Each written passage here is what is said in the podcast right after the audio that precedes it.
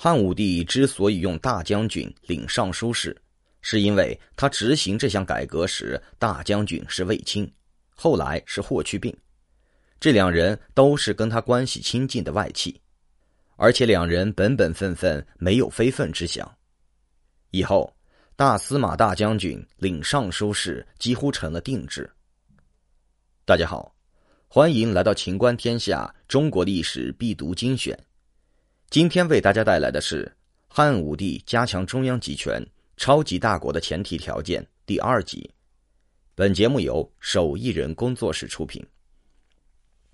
大司马领导、统筹、管辖、主持尚书的工作，让尚书们组成的秘书机构逐渐变成了决策机构。凡军国大事，都先由尚书们提出意见，形成决议后，才从宫中转到政府。这显然是在宫中另外设置的一个政府，而且这个政府的首脑大司马更亲近皇帝，尚书们在宫中轮流值班，随时等待召见，信息比外朝的政府更灵通。此时，丞相便成了摆设。东汉时直接成立尚书台，在制度上承认两个政府同时存在。其次。在地方设刺史制度，加强对地方政府的监督。汉武帝为了加强对各郡的监察，设置刺史制度。西汉初年，国家的监察工作是由御史大夫领导的一套班子负责的。中央政府的丞相和各郡县的长官也有对下属的监察之责，但这个制度并不好使，形同虚设。于是，汉武帝设置十三州部。每周设一个刺史，专门监察地方。刺史没有固定的治所，每年八月巡视所辖区域，考察吏治，奖惩官吏，断绝冤狱。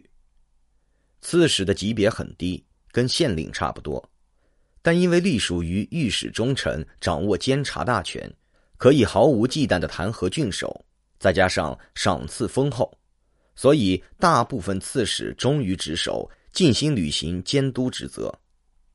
后来，刺史的权力越来越大，东汉时改称州牧，成为地方最高行政长官。最后，打击和削弱地方诸侯国、豪族和游侠。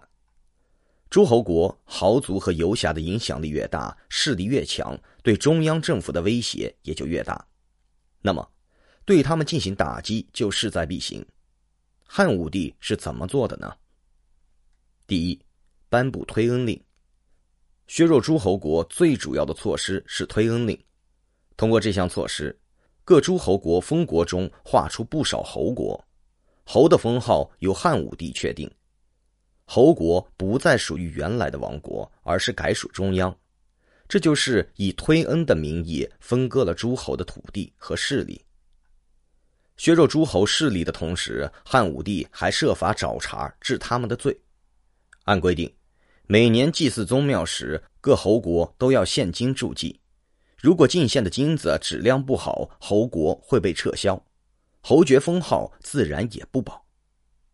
但是，金子的质量怎么样，解释权在皇帝的手里。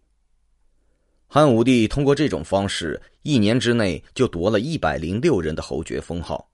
再加上有些王国因为没有后代而被裁撤，残存的王国和侯国数量已经非常有限，而且被削弱到跟郡县差不多的水平。汉初分封制带来的问题已经得到根治。请继续收听《汉武帝加强中央集权、超级大国的前提条件》第三集。